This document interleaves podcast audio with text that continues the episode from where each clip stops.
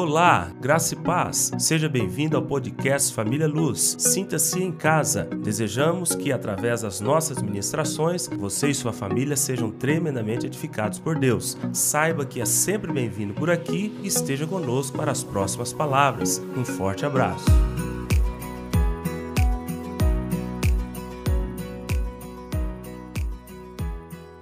É, então vamos lá, estamos na série Felicidade em Deus.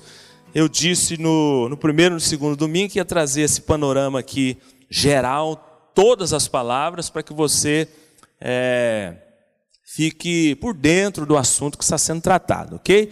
Talvez você não pegou o primeiro, o segundo, hoje é o terceiro domingo.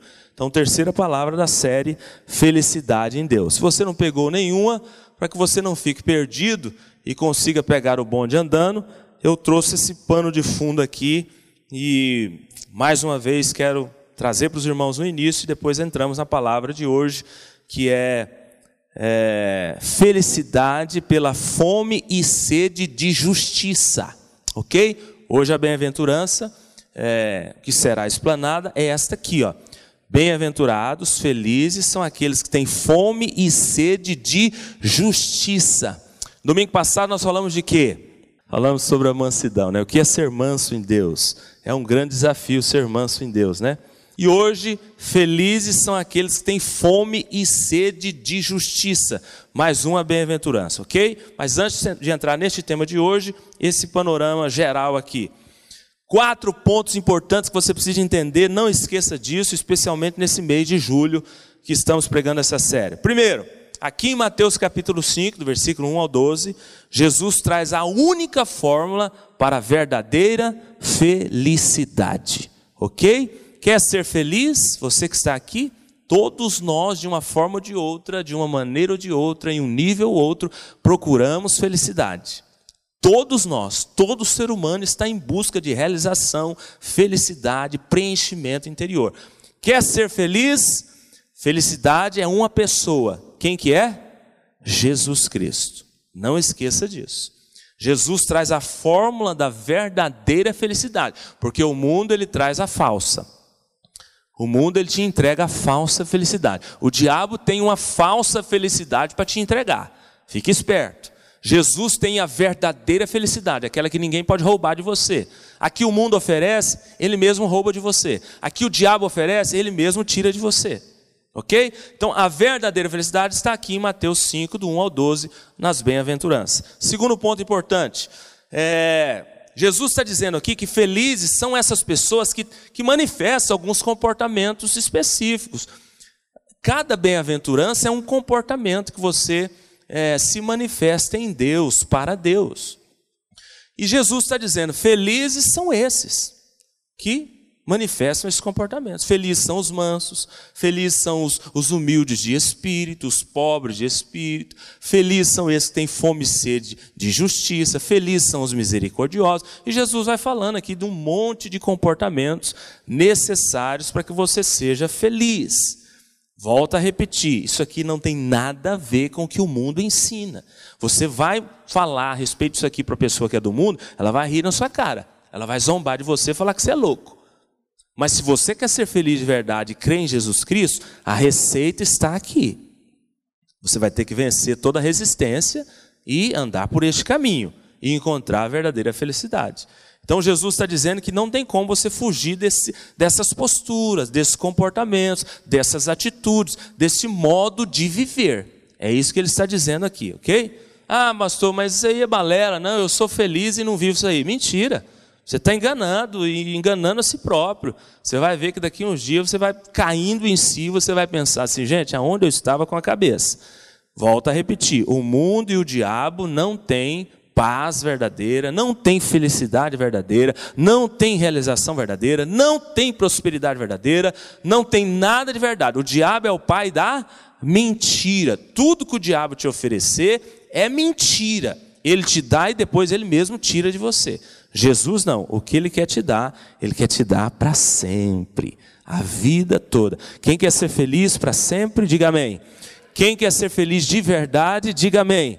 Jesus é o caminho, Jesus é a receita.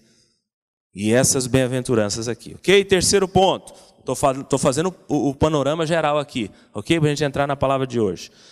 Jesus nos garante essa felicidade, que essa felicidade pode ser vivida aqui nessa terra e no porvir. Muito importante entender isso aqui. Jesus quer nos fazer felizes hoje e na glória. Então você pode ser feliz em Deus aqui hoje e lá na glória também, especialmente. Aliás, lá na glória, é, a Bíblia diz que aquilo que nem olhos viram, nem ouvidos ouviram, nem jamais penetrou no seu coração, no meu coração, é o que Deus tem preparado para aqueles que o amam. Quem ama Deus? Irmãos, você não consegue imaginar o que, que te espera lá na glória. Pastor, mas a vida aqui é tão abençoada, a vida aqui é tão boa na terra, tantas coisas boas que Deus tem para nós. Sou tão feliz com a vida, sou tão feliz com tudo. E pois é, lá na glória Deus tem coisas que nós não conseguimos imaginar, muito melhores do que tudo aquilo que a gente vive aqui. Se você é feliz aqui, tem paz aqui, lá, meu irmão, você vai ser surpreendido. Ok? Então Deus quer nos fazer feliz aqui hoje e no porvir. Beleza? Por último, é, não se esqueça para os que escolhem andar de fato nesse caminho da felicidade, é, para cada para cada exigência de Jesus, para cada ensino de Jesus aqui nas bem-aventuranças, ele traz junto uma recompensa, uma garantia. Por exemplo, aqui nessa de hoje aqui, ó, que está no versículo 6, bem-aventurados que têm fome e sede de justiça, então, se você viver essa realidade aqui, tiver esse comportamento, se você for um faminto, um sedento de justiça, é o que nós vamos falar hoje, você será farto você será saciado, você será realizado. Esta é a promessa. Então, para cada ensino, para cada instrução, Jesus tem uma recompensa, uma garantia. Você não vai fazer isso aqui do nada, à toa. Você não vai enfrentar o sistema do mundo que vem com ensinos totalmente contrários a esse à toa, não. Jesus está te garantindo que para cada uma dessas posturas existe uma recompensa. O manso, qual que é a recompensa do manso? Ele vai herdar a terra, falamos disso domingo passado. Humilde de espírito, o que, que ele vai herdar? Qual que é a garantia? Ele vai herdar o reino dos céus. Então, para cada bem-aventurança, uma recompensa garantida. Os limpos de coração, o que, que está garantido para eles? Eles verão a Deus. Quem quer ver o Senhor? Você tem que ser limpo de coração. Mas hoje nós vamos falar dessa aqui: fome e sede de justiça. Você tem fome e sede de justiça? Você consegue imaginar o que é isso? Pastor, nunca ouvi pregação sobre esse assunto. Aqui a Bíblia está dizendo que nós temos que ter fome e sede de justiça. Então, felizes os mansos, e hoje felizes os que têm fome e sede de justiça. Não tem como, a felicidade passa por essa parada aqui, também chamada fome e sede de justiça. Então hoje nós vamos falar disso, vamos aprofundar um pouquinho nesse assunto aqui, e o meu objetivo é que no final você saiba de fato o que é ser faminto de justiça, o que é ser sedento de justiça, o que a Bíblia quer dizer com isso, o que Jesus quer ensinar com isso, ok? Então vamos lá? É, primeiro ponto de reflexão aqui de destaque. Não sei se você observou, mas Jesus coloca uma sequência lógica aqui nessa porção das bem-aventuranças. Jesus não coloca uma sequência aleatória, solta, sem sentido. Não. Jesus coloca todas as bem-aventuranças em uma sequência lógica, uma sequência espiritual lógica. Pastor, qual é a lógica? A primeira bem-aventurança está aqui no verso 3, ele diz: Bem-aventurados humildes de espírito, porque deles é o reino dos céus. O que é ser humilde de espírito? O pastor terminou a palavra hoje sobre essa bem-aventurança hoje cedo. Resumidamente, o que é ser humilde de espírito? É reconhecer que você precisa completamente, exclusivamente, totalmente de Deus. Você não é nada sem Deus. Você é um verme, pobre mortal, pobre, cego e nu, sem Deus, sem a graça de Deus, sem a misericórdia de Deus. Nós Sem Deus não somos ninguém, não somos nada. Então, ser humilde de espírito é reconhecer a necessidade do Criador. Você sem Deus, é, me perdoa a expressão, mas só para vocês entenderem, só faz cagada na vida. Qualquer ser humano sem Deus só faz burrada na vida. Perde tempo, caminha para trás, dá com os burros na água, murro em ponta de faca. Pode escolher o provérbio que você quiser aí. Qualquer ser humano sem se relacionar com Deus, sem aliança com Deus, sem se render a este Deus que é o único vivo e criador, ele, a vida para ele não presta. E o diabo engana ele achando que ele pode viver sem Deus. Então, essa primeira bem-aventurança, ela, ela está aqui, não é por acaso não. Isso deve acontecer em primeiro lugar na vida de qualquer ser humano. Se você quiser viver as outras bem-aventuranças, essa aqui tem que estar em primeiro lugar. Você já, já se rendeu ao Senhor Jesus? Você já confessou Ele como seu Senhor e Salvador? O seu coração é de Deus, somente de Deus. Você tem aliança com Deus? Ele de fato é o seu Senhor e Salvador. E aí? Porque essa primeira bem-aventurança nos leva a entender isso. Segunda bem-aventurança aqui, ele fala assim: bem-aventurados que choram. Bom, depois que uma pessoa se rende a Deus, ela reconhece o seu pecado. Depois que ela tem um encontro com a luz, as trevas são reveladas. Uma vez que as trevas são reveladas, só nos resta um caminho: nos arrepender. Então, por isso que vem essa segunda aqui: bem-aventurados que choram. Quem chora, chora por causa de algo.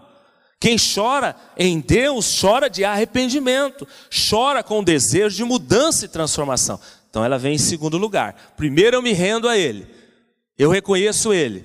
Depois Ele, ele espanca as trevas que havia aqui dentro. Eu reconheço que Ele é Senhor. Vejo quanto eu sou pecador. Eu vou chorar, eu vou me arrepender. Bom, aí depois vem a, a próxima aqui, bem-aventurados mansos. Vai observando a sequência lógica. Primeiro eu reconheço ele, depois eu choro de arrependimento, depois eu me torno manso. O que é se tornar manso em Deus? É ser tratado por Deus, é ser transformado por Deus. Tem pessoas que passam pela primeira, se rendem. Tem pessoas que choram, choram, reconhecem seus erros, faz as coisas depois fala: Meu Deus, o que, que eu fiz? Mas eles se recusam a ser transformados por Deus. Não adianta nada. Se renda, se arrependa, chore e deixe Deus tratar você. Deixe Deus mexer aí dentro. Deus quer tirar o coração de pedra e te entregar um coração novo, de carne transformado. Então a pessoa vai se tornar mansa à medida que ela tem um coração ensinável, tratável. Deus consegue penetrar as suas entranhas e te transformar, mexer no seu caráter. Quantos cristãos estão aí dentro da igreja há tantos anos em contato com a verdade? São a mesma coisa, nunca mudaram. O caráter é o mesmo. Tem uns que parece que entra e fica até pior. Os de fora olham para ele e falam: Esse aí é crente? Nunca. O que é isso? Se esse aí for crente, eu sou anjo, eu já estou no céu. Porque tem pessoas que estão dentro da igreja e não é, se rendem diante do tratamento de Deus. Aonde que Deus quer mexer na sua vida e você tem resistido? Para você se tornar manso em Deus, Ele vai te tratar.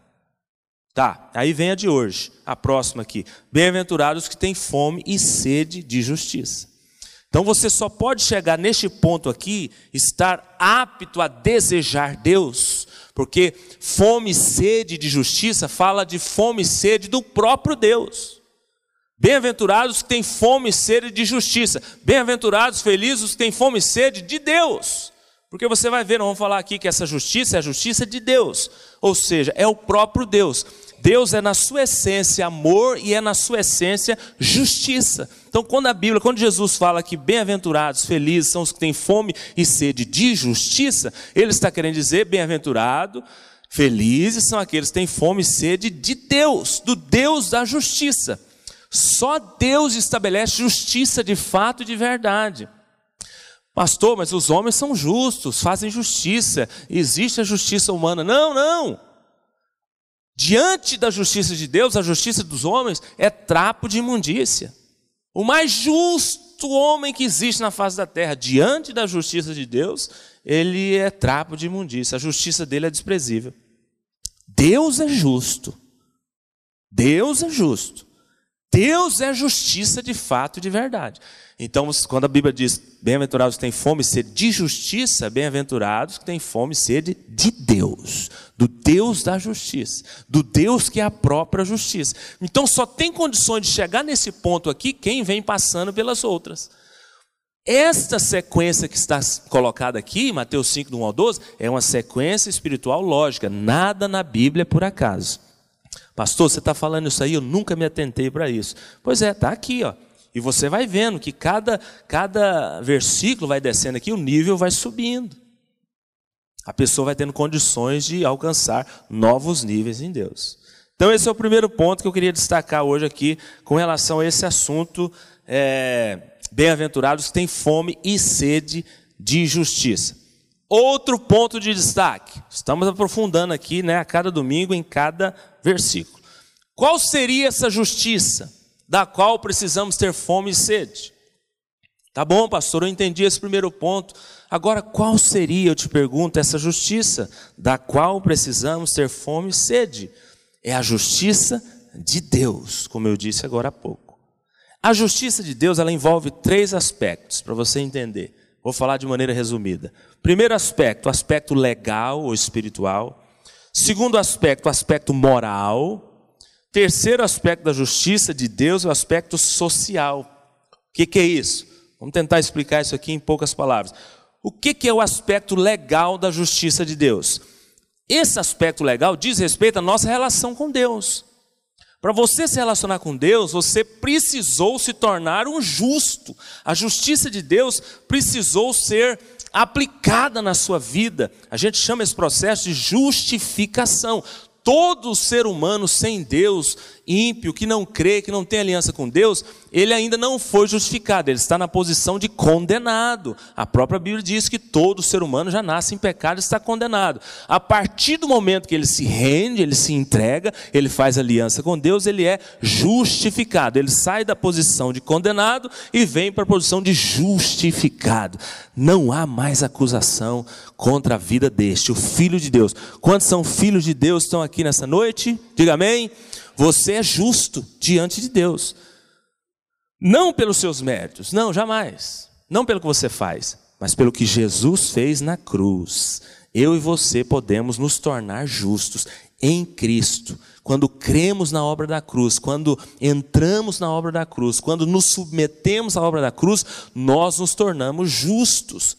Então, esse primeiro aspecto aqui legal diz respeito à justificação de Deus. E a Bíblia diz que nós temos que ter sede e fome dessa justiça.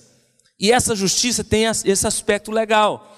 Aí qual é a aplicação aqui deste ponto aqui somente? Se você um dia foi justificado, você hoje se, se é, desfruta dessa bênção, regozija-se nela, você precisa desejar que outras pessoas também sejam justificadas. Quem que está à sua volta que ainda não é justo?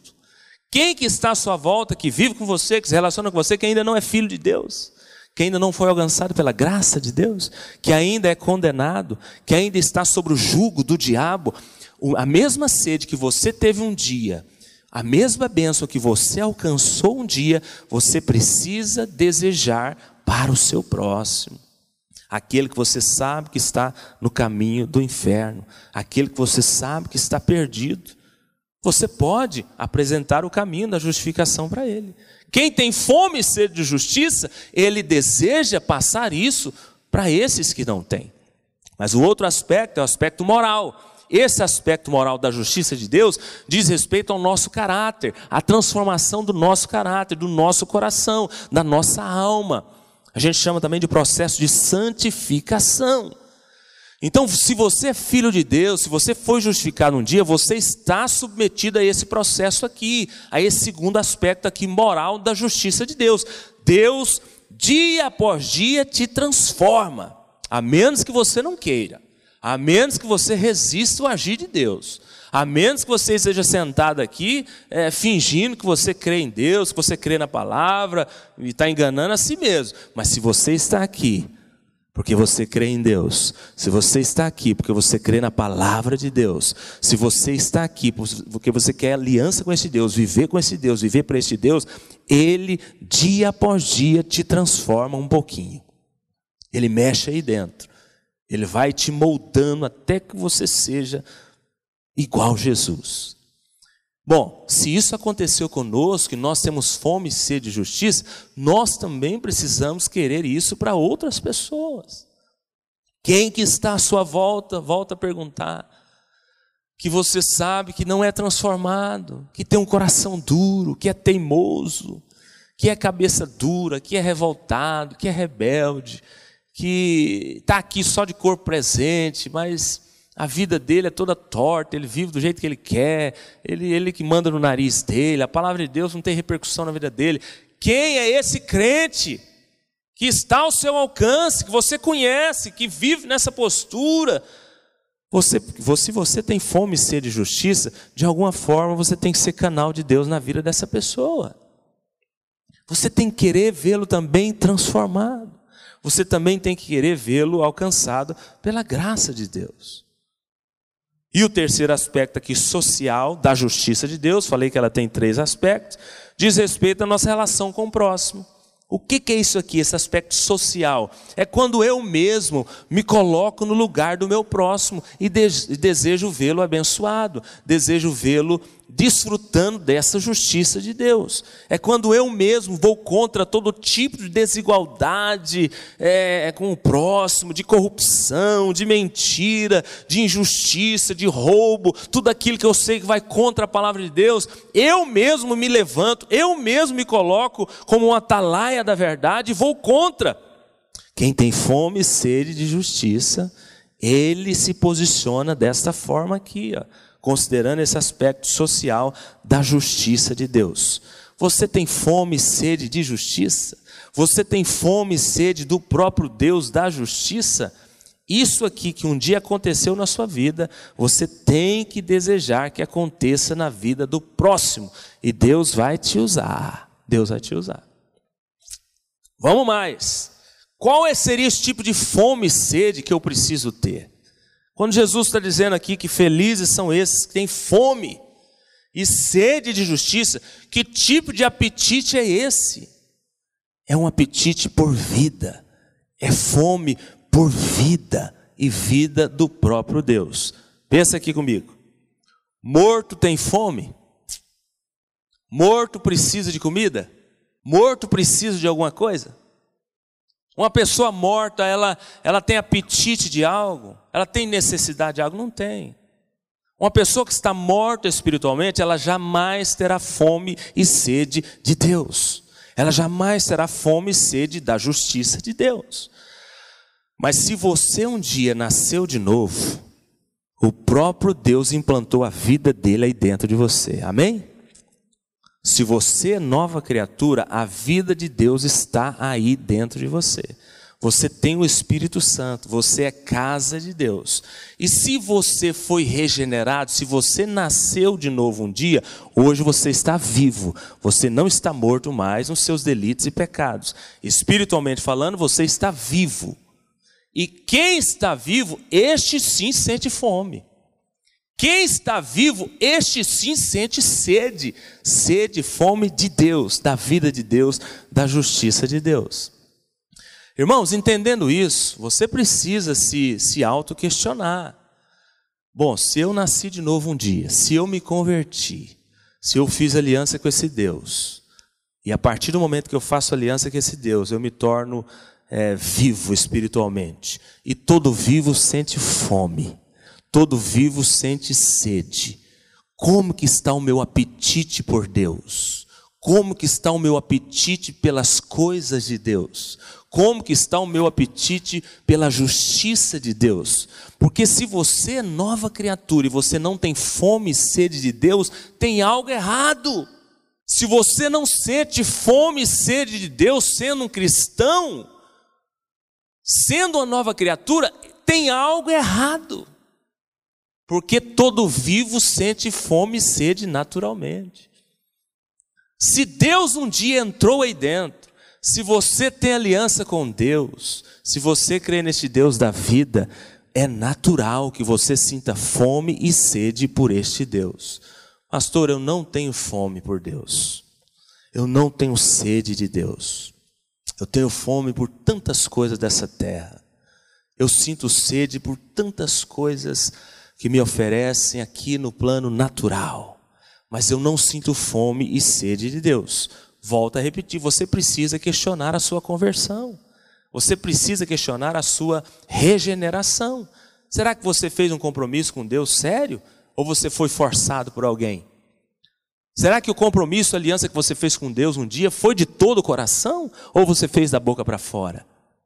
Será que você está aqui me ouvindo agora, somente de corpo presente, mas o seu coração, sua alma, seu espírito, sua mente está longe daqui. Você está aqui de fato porque você tem fome e sede de Deus? Porque todo vivo sente fome e sede de Deus. Como que está o seu apetite por Deus?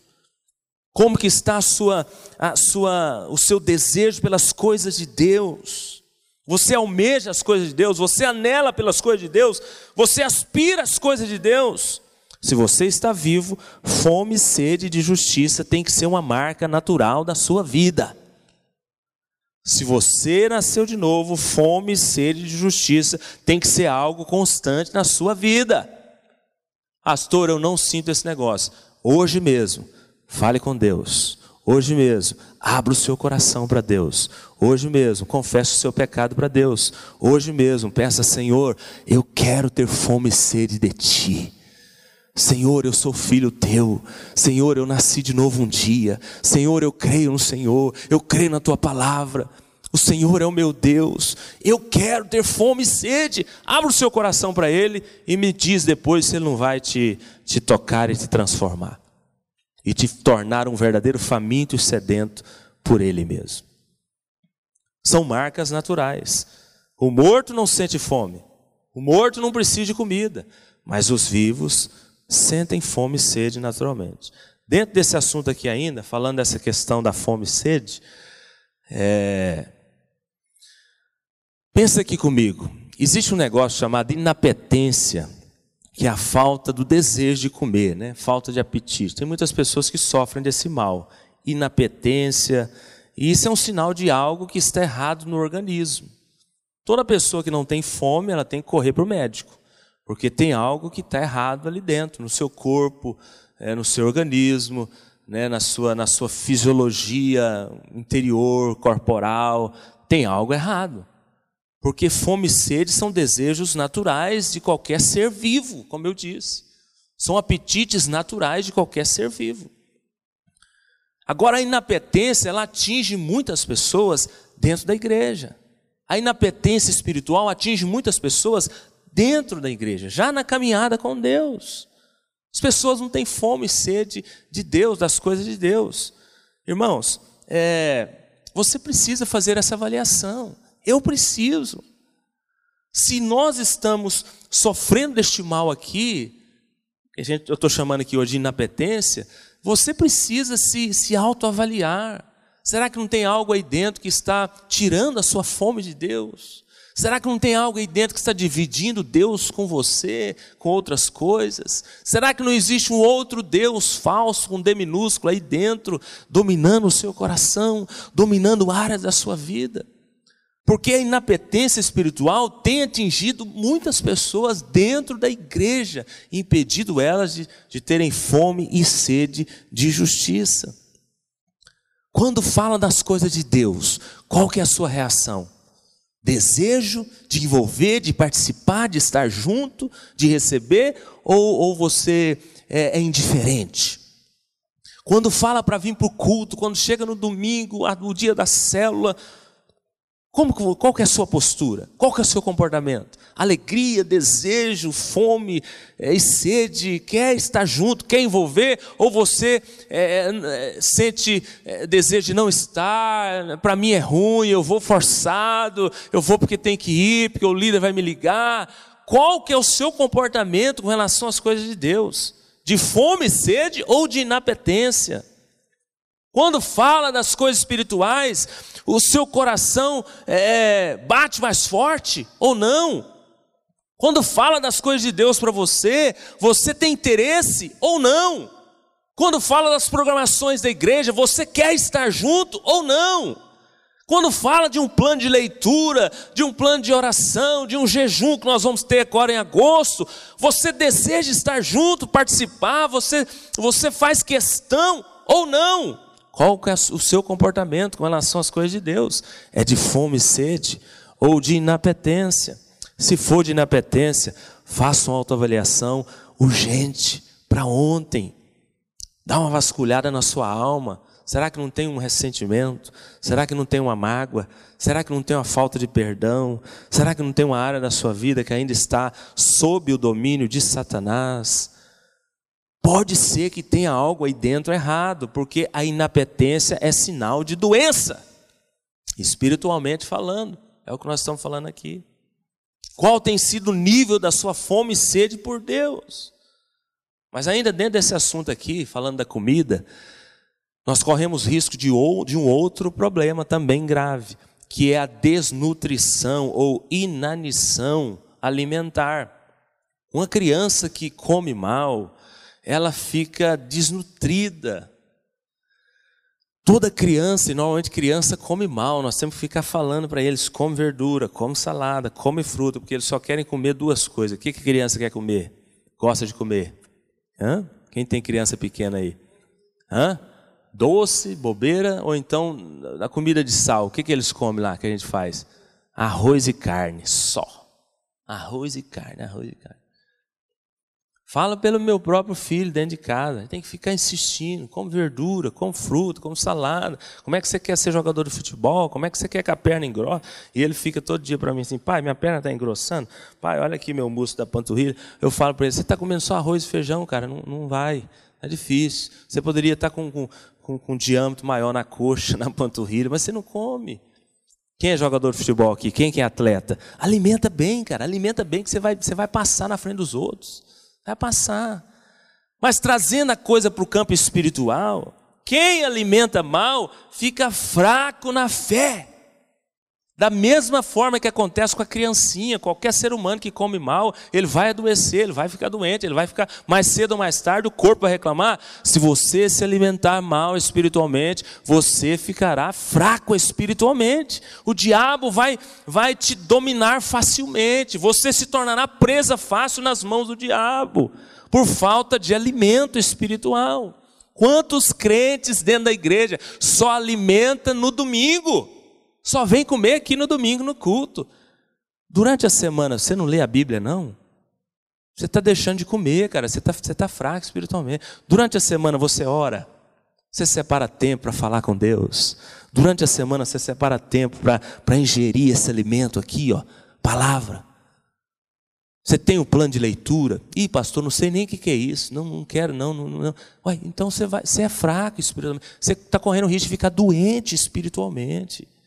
Porque isso aqui é um outro problema: desnutrição espiritual, alimentação errada.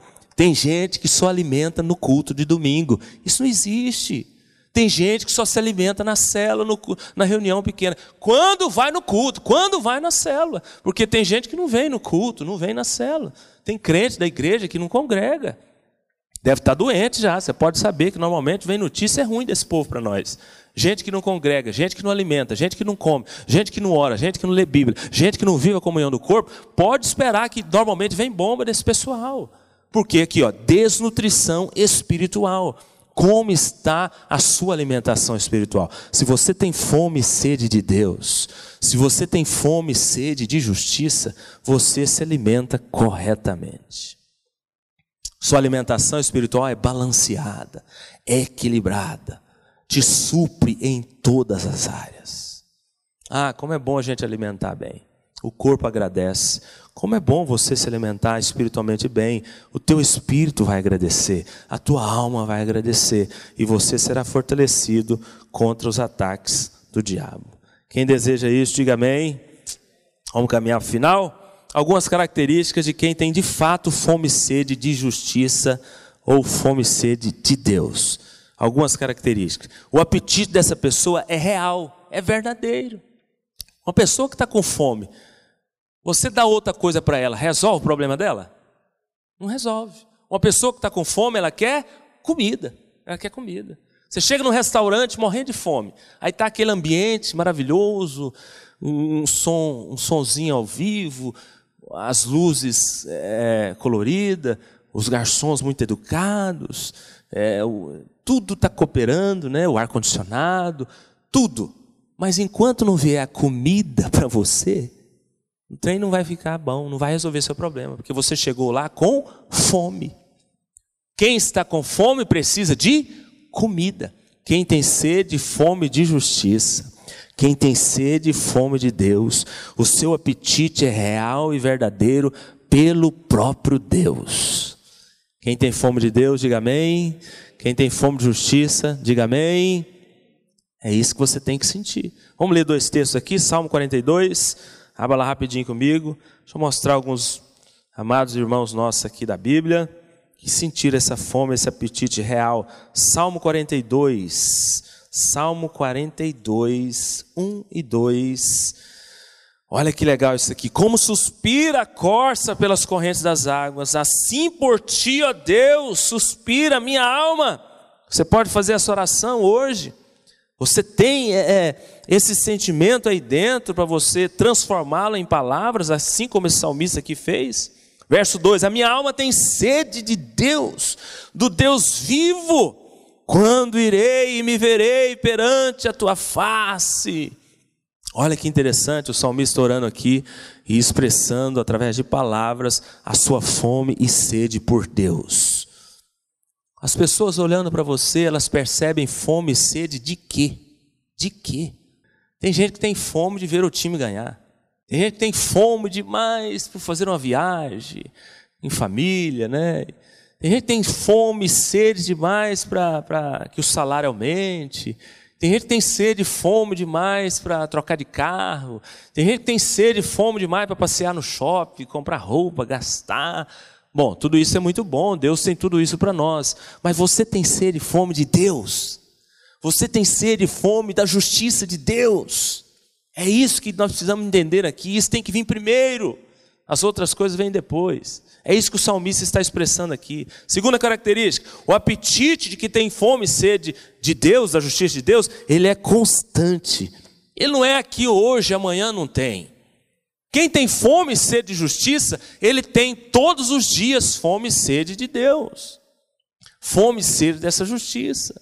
Ah, pastor, eu quando eu me converti, eu tinha muita fome de Deus. Quando eu me converti, eu estava vivendo o primeiro amor. Ah, mas que tempo maravilhoso! Eu orava, eu louvava, eu cantava, eu lia a Bíblia, eu dava testemunho de crente. O povo olhava para mim e falava: Você transformou. Mas hoje, e hoje acabou tudo, hoje passou. Hoje eu não tenho fome e sede de Deus mais. Hoje eu não tenho sede e fome de justiça. Está errado. Porque quem está vivo tem fome todos os dias. Quem está vivo espiritualmente, ele come hoje de Deus, amanhã ele quer comer de novo. Você almoçou hoje, André? Amanhã você vai almoçar de novo? Terça você vai almoçar de novo? Quarta de novo? Quem está vivo, saudável espiritualmente, todos os dias ele quer comida, ele quer se alimentar de Deus. A sua sede, a sua fome já passou? Ela, ela, ela esteve aí dentro um dia, hoje não está mais. Temos que avaliar isso aí, porque o apetite de quem tem fome e sede de Deus, da sua justiça, é constante. Salmo 34, você está aí nos Salmos, né? Volta um pouquinho aí, Salmo 34, verso 1. Salmo 34, verso 1. Olha o que o salmista diz: Bendirei o Senhor em todo tempo não é algum momento, em um dia ou outro, nos tempos favoráveis, na bonança, na alegria. Não, bendirei o Senhor em todo tempo, buscarei o Senhor, desejarei ao Senhor. Em todo tempo o seu louvor estará sempre nos meus lábios.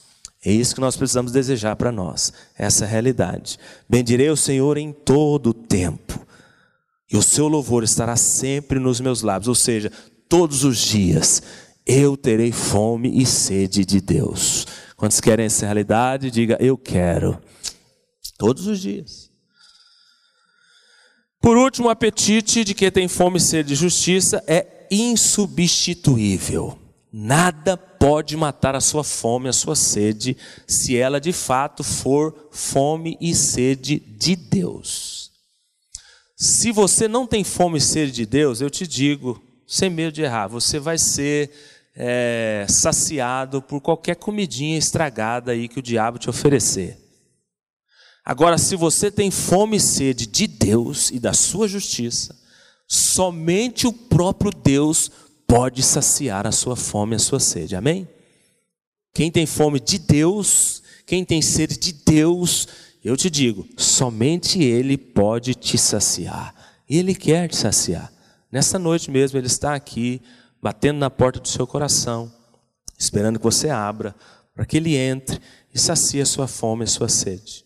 Nada pode substituir é, nada pode saciar, quer dizer, a sua fome, a sua sede, se ela de fato for por Deus. Salomão, Salomão, depois você lê o livro de Provérbios, Eclesiastes, Eclesiastes especialmente, que fala da vida dele.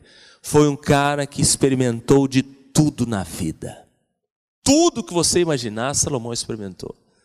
Riquezas, bens, mulheres, experimentou, o, o, tentou matar sua fome, a sua sede com dinheiro, com, com bens materiais, com, com, com ouro, com sexo, com bebida, droga na época, que devia ter as drogas da época, porque sempre existiu. Salomão experimentou saciar a sua fome, a sua sede, com tudo que esse mundo pode oferecer.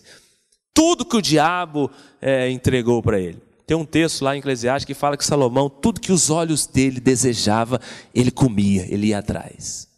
Isso é um perigo, cuidado com, com o que os seus olhos é, é, te, te entrega, né? Com que você. O, os seus olhos te, te leva para quê? Através dos seus olhos, você é atraído para quê? Cuidado, os olhos é uma porta perigosa que nós temos aqui, né? Uma das portas. Então Salomão experimentou de tudo. E no final do livro dele, Eclesiastes, ele fala assim: nada me saciou, nada me preencheu, nada me satisfez. Nada. Sabe como é que ele termina o livro?